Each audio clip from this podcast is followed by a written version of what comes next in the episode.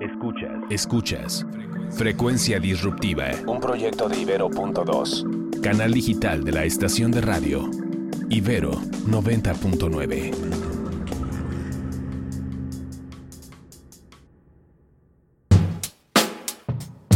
Hola, ¿qué tal? Bienvenidos a esta quinta emisión de Frecuencia Disruptiva.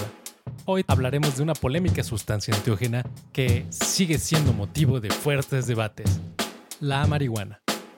Platicaremos sobre su uso a principios del siglo XX y su relación con la música. Hablaremos sobre los efectos que ha tenido en la creatividad humana. Exploraremos su actual tendencia en el mercado. Además, en entrevista, Eduardo Limón, autor de Historias Verdes, Conversaciones sobre la marihuana.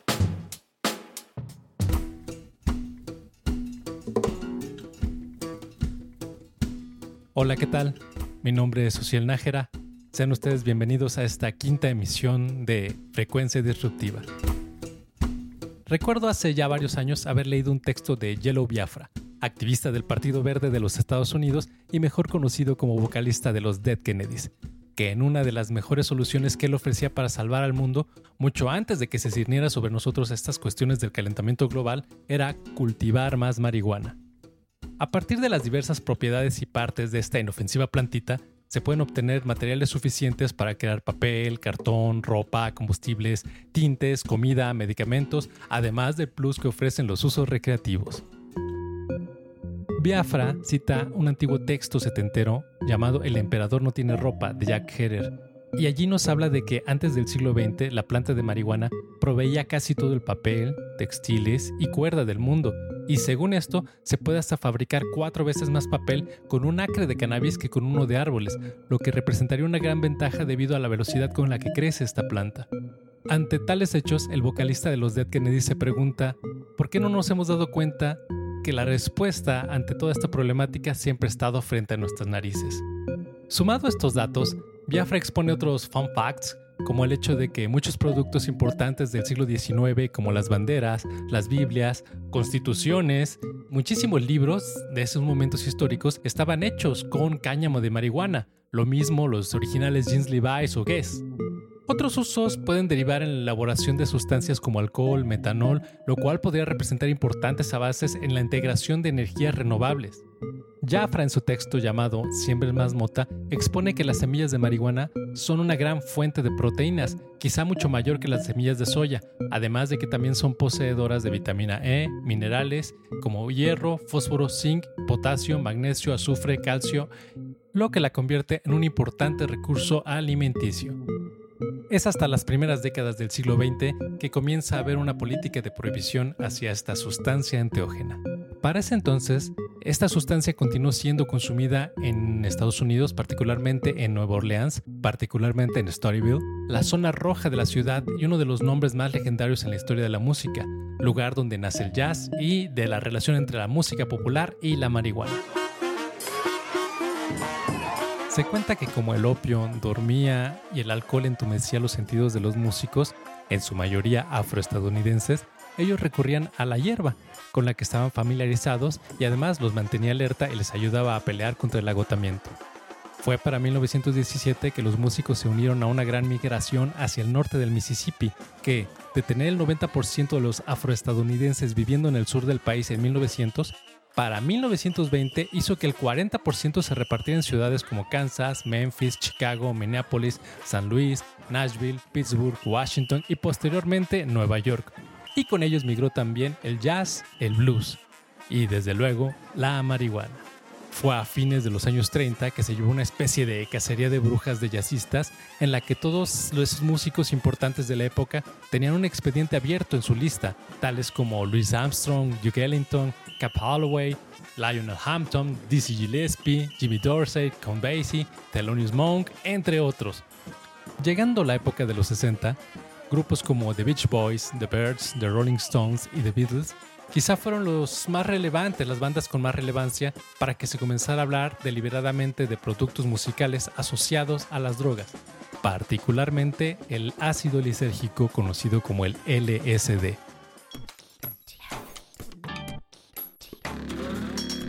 Sin embargo, la marihuana no dejó de tener su popularidad Y precisamente en estas épocas, en estos años, fue cuando surge la música psicodélica.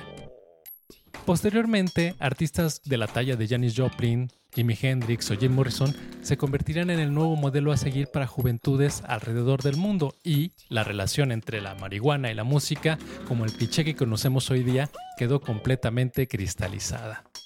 Probablemente fue esa noche del 28 de agosto de 1964 cuando podemos declarar que fue el banderazo oficial de todo este relajo, cuando Bob Dylan les cayó a los Beatles en su cuarto de hotel en Nueva York. Eso es una anécdota súper conocidísima. Y hay desacuerdos sobre si fue Dylan quien les dio a probar por primera vez o no la marihuana. Eh, lo que es un hecho es que fumaron juntos y la banda más popular del mundo en esos momentos no solo reconoció a Bob Dylan como par, sino también como modelo e inspiración. Esa noche, Lennon le dijo a Dylan que había escrito A Hard Day's Night, influenciado por él, McCartney en estos casos también ha dicho que a partir de ese momento cualquier referencia a estar high o a fumar o al pasto en sus canciones era deliberadamente asociada hacia la marihuana. Sin embargo, también podemos decir que el uso de sustancias enteógenas asociadas a la música, particularmente esta la marihuana, es otra beta interesante a explorar, pues más de uno asegura que la música se oye completamente diferente bajo los efectos de este enteógeno. Existen muchas teorías de por qué la marihuana produce un efecto tan reactivo al momento de escuchar música. Algunas de ellas tratan desde nuestra percepción del tiempo hasta incluso un efecto placebo pasivo. Hay científicos y estudios que sugieren que cuando se entra en este estado alterado de conciencia, hay cambios fisiológicos en la función cognitiva, los cuales podrían hacer que las personas experimenten un estado mental de mayor concentración. Cuando somos capaces de prestar más atención, tenemos la posibilidad de escuchar partes de la música que tal vez de otra forma no notaríamos. Otra de las razones podría ser simplemente un efecto placebo, pues es muy probable que pensemos que la música suena muchísimo mejor y que las letras tienen un significado más profundo, porque así queremos creerlo, lo que hace que nos involucremos más y nos sintamos más presentes. Carl Sagan, la célebre mente brillante de la astronomía contemporánea, habló repetidas veces sobre la importancia de combinar la marihuana y la música. Explicó cómo el cambio en su estado de ánimo le permitió escuchar la música de manera diferente y comprender partes de la teoría de la música que antes no podía entender, como el contrapunto y la armonía. Esta planta que se cultiva hace más de 4.000 años crece en todo el planeta. Se ha usado en medicina hasta bien entrado el siglo XX Sabemos que su estructura está dominada por dos principios activos, el THC, que es el responsable de lo que nosotros podríamos llamar el viaje, y el CBD, que no es psicoactivo, pero posee multitud de aplicaciones terapéuticas. Nadie se quiere perder esta fiebre del oro verde. Hablamos de un nuevo sector económico entre la industria médica, la del ocio y la del bienestar, que ya cuenta con 75 millones de consumidores legales, eh, la ONU calcula al menos que el número de consumidores habituales debe rondar entre algo de los 200 millones. Y también se empieza a disponer este, en esta industria de genetistas, de químicos, logísticos, contables, abogados, comunicadores, lobbies y fondos de inversión. Las tendencias del mercado han comenzado a abrazar a la marihuana en la elaboración de bebidas, tabacos, fármacos, software, biotecnología y fertilizantes. Empresas como Coca-Cola hasta Philip Morris están tomando posicionamientos muy relevantes. Quizá el punto más débil de esta tendencia comercial se encuentra en la carencia de equipos de gestión, así como de profesionales con habilidades en cada escalón del proceso agrícola, industrial y comercial. Las proyecciones de beneficio asimilan los ingresos del negocio de la marihuana cuando alcance su madurez al de la industria cervecera. Imagínense eso además de que los sectores financieros señalan que quizás la mayor disrupción en el mercado desde el nacimiento de Amazon. Las herramientas de marketing, publicidad, diseño, además de los lobbies para cabildear entre políticos, han hecho sobrevivir la marihuana hoy como un gran negocio, eh, posiblemente uno de los grandes negocios de la historia. En México la situación respecto a la legalidad de la marihuana señala que el uso medicinal y científico del cannabis es permitido desde 2017, mientras que el uso recreativo aún se está legislando durante este año de 2020. La posesión personal fue descriminalizada en 2009 y es legal la posesión de hasta 5 gramos para el consumo personal. Vale la pena señalar que para noviembre de 2018 la entonces senadora y ahora secretaria de Gobernación Olga Sánchez Cordero presentó una iniciativa para despenalizar completamente y regular el uso personal, industrial, médico y científico. Y el 16 de febrero de 2019, la primera sala de la Suprema Corte de Justicia de la Nación declaró inconstitucional la prohibición del uso recreativo de la planta. Los países que han legalizado con sus respectivas restricciones la marihuana son Australia, Canadá, Chile, Colombia, Costa Rica, España, Estados Unidos, Holanda, India, Israel, Jamaica, México, Portugal, República Checa y Uruguay. No hay que perderle la pista a, este, esta sustancia enteógena que definitivamente tiene muchos efectos en las cuestiones económicas, sociales, recreativas, culturales y sobre todo relacionadas con la música.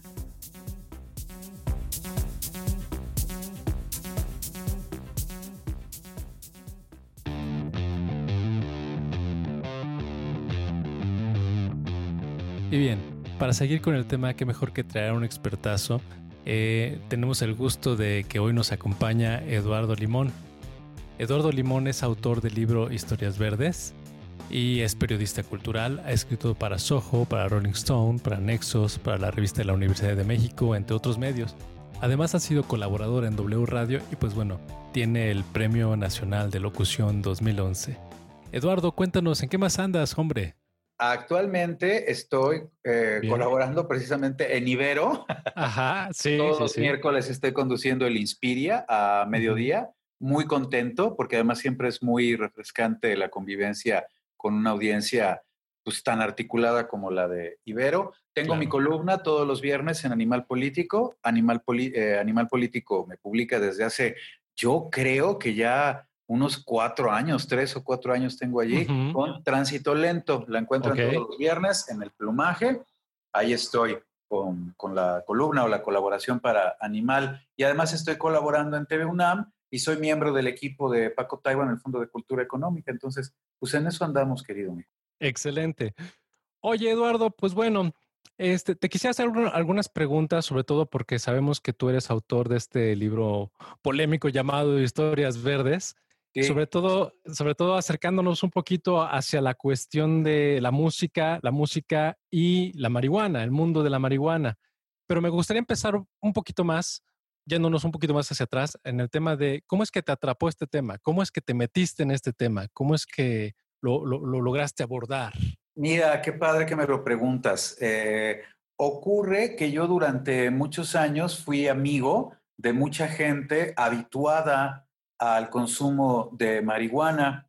En mi caso, pues en realidad ya era un joven adulto, pero eso, un adulto, cuando tuve oportunidad de consumirla por primera vez, más allá de que como a Paul McCartney o a Bob Dylan o al mismo Ozzy Osbourne en su momento el primer consumo les pareció genial, más allá de ello, el punto es que mi relación con el mundo del consumo normalizado de sustancias se vio poderosamente influido por el hecho de acceder, reitero, a un circuito de amigos en el que el consumo de una sustancia como la marihuana, como el cannabis, era visto con absolutísima normalidad, como en otros mundos es visto el consumo de sustancias mayormente nocivas como el tabaco o el alcohol, que aquí son legales. Entonces, em, siempre me llamó mucho la atención precisamente eso.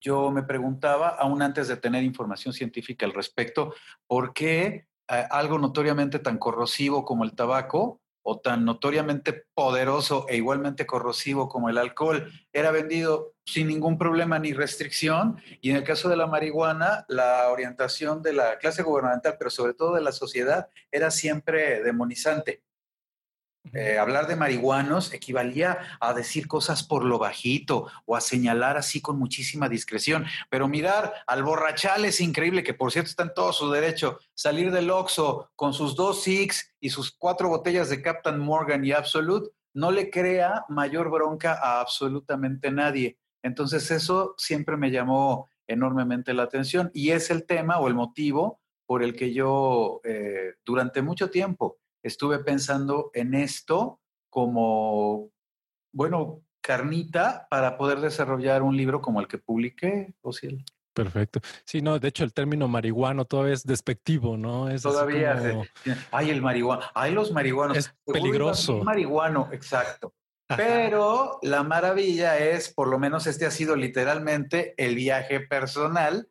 A partir de la publicación del libro, se me ha abierto un mundo en el que he conocido cualquier cantidad de gente interesante, de toda catadura, dealers, activistas, distribuidores, productores, por supuesto, nuevas clases de consumidores, pero además ha ido esto aparejado a una coyuntura que a mí me parece virtuosa, el hecho de que cada vez son más los países que van incorporando a sus legislaciones gotitas, o en el caso, por ejemplo, de países que conocemos como Holanda o algunos territorios en los Estados Unidos, la regulación total.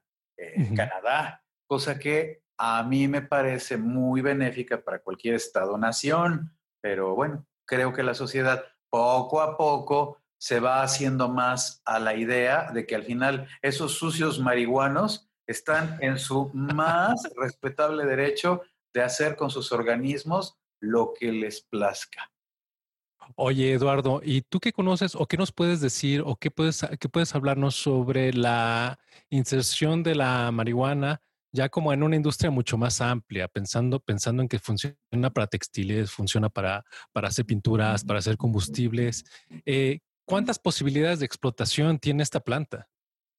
Pues mira, eso ha sido una de las partes interesantes en todo este viaje que te comento, que te estaba yo sintetizando. El, hay, de verdad he conocido ya activistas que de plano esgrimen la frase totalitaria, pero bien interesante, la mota salvará al mundo. Hay aplicaciones industriales de cualquier tipo que prácticamente puedas imaginar eh, para la fibra de cáñamo y aplicaciones industriales de prácticamente todo tipo para el consumo de tetrahidrocannabinol ya sea en su vertiente CBD, ¿no? que es la terapéutica, o de plano con el tetrahidrocannabidiol, ¿no? que es en este caso el medicinal, o el consumo de tetrahidrocannabinol, que es el que trae su bendito psicoactivo, que es el que mantiene en este país a millones, porque esto hay que subrayarlo, millones de personas consumiendo la planta. Excelente. Oye, y bueno, ya sé, es, una pregunta tal vez difícil y tal vez muy extensa, pero ¿qué, músicos importantes tú ubicas que le han entrado al consumo de, la cannabis? Uy, la escena está poblada, poblada. A mí, mira, solo por hablar de un caso no tan reciente, pero sí de banda, digamos, más joven que la que a continuación te voy a referir, la cantante Pink, eh, puribunda fumadora, felizaza de la vida, es una de las que se eh, puede circunscribir como al circuito de quienes recientemente han aceptado el consumo. Snoopy Dogg o Snoop Dogg eh, es también un pachecazo contumaz y en el caso de músicos que comenzaron a consumirla cuando todavía era ilegal, en el caso de los que te voy a mencionar a continuación, y además todavía era eh, absolutamente clandestina, Willie Nelson, los Beatles. En el prólogo, la introducción más bien de mi libro, yo hablo acerca de Ozzy Osbourne, que en una rola que le dio a su banda a eh, Black Sabbath, una canción que se llama Sweet Leaf, la dulce hoja, resume en un momento de la letra una parte que es como muy sincera y casi hasta autobiográfica en el caso de Ozzy dice, a la planta le habla y le dice, gracias por presentarme a mi mente. Hay una cauda verdaderamente impresionante de artistas que la consumen, pero quizás, o sea, esto es interesante, Carlos Santana, uh, hay, no sé, hay tantos, de verdad, es una enorme cantidad de gente de todos los géneros que la consume o ha consumido. Pero lo más interesante quizás, más allá de estas figuras relevantes, bueno, por supuesto Bob Dylan, que lo iba a mencionar hace un rato junto con Carlos Santana. Claro. enorme cantidad. Pero sobre todo habría que destacar lo que tiene que ver con ámbitos más allá de los propiamente artísticos o culturales. Yo he tenido ya oportunidad de platicar con ingenieros, médicos, administradores, amas de casa, que consumen sin mayor problema y de manera absolutamente normalizadas. En ninguno de los casos que yo recuerdo de gente que no se dedica específicamente a la música o al arte que consumen, eh, no hay ninguno que tenga que ver con problemas, brotes esquizofrénicos, actos criminales cometidos al amparo, ¿no? Del consumo, no existe. Como si existe, y ni hablar, ahí están las pruebas, hay muchísimas evidencias, en el caso del consumo alcohólico, por ejemplo. Oye, Eduardo, bueno, pues finalmente, este, ¿dónde te podemos encontrar? ¿Dónde podemos consultar tus, tus escritos? ¿Dónde podemos seguirte? Sí, Ociel. Primero que nada, agradecerte mucho el espacio. ¿eh? A mí me parece que este es un tema siempre apasionante y si se quiere hasta entretenido, porque la marcha del país tiene mucho que ver también con la forma en la que vamos a comenzar a aceptar las sustancias hoy ilegales como legales, tratándolas más como un tema de salud pública que como un tema de persecución policial o militar. Me encuentran en todas mis redes como arroba elimón partido con una sola L y bueno, pues ya sea en Facebook, en Twitter, en fin, en Instagram, búsquenme, me va a dar mucho gusto platicar con todos ustedes y sirva, ¿no? El espacio que me otorgas, pues para promover mi libro que ahí anda todavía circulando por todos lados. Historias Verdes es de Ediciones B de Penguin Random House. ¿Hay algo en puerta? ¿Algún nuevo en puerta? Sí, estoy preparando el tercer libro, eh, ya estoy en él y bueno, pues ojalá muy pronto tengan noticias. Ya estoy comenzando a publicar ahí algunas cosas en una de estas, eh, ¿cómo decirlo? Plataformas nuevas para relatos, pero próximamente que se comiencen a publicar, ya los andaré promoviendo y sí, efectivamente estamos preparando un siguiente libro. Y aquí Vito les manda también muchos saludos. El canijo se había mantenido dormido durante toda la entrevista, pero pues ya es hora de acabar la siesta. Y como buen gato vino a instalarse aquí en la parte final de la entrevista. pues ya te estaremos siguiendo y estaremos al pendiente de tus nuevas publicaciones, Eduardo. Te agradezco muchísimo, muchísimo. Y seguramente es un tema, como tú dices, que no da para, para platicarlo en media hora, sino también da para hacer una, una serie completa sobre el tema. Entonces, seguramente estaremos platicando del asunto más adelante. Sí, me va a dar mucho gusto, sí, el volverte a saludar a ti y a todo tu auditorio. Frecuencia Disruptiva se transmite a través de Ibero.2 canal digital de la estación de radio Ibero 90.9. En la producción, Jorge Ceja. En la realización, Uriel Rodríguez. Investigación, Carla de Dios. Mi nombre es Ociel Nájera. Además de Frecuencia Disruptiva, escucha De Amor y otras ficciones, el podcast de género de Ibero.2.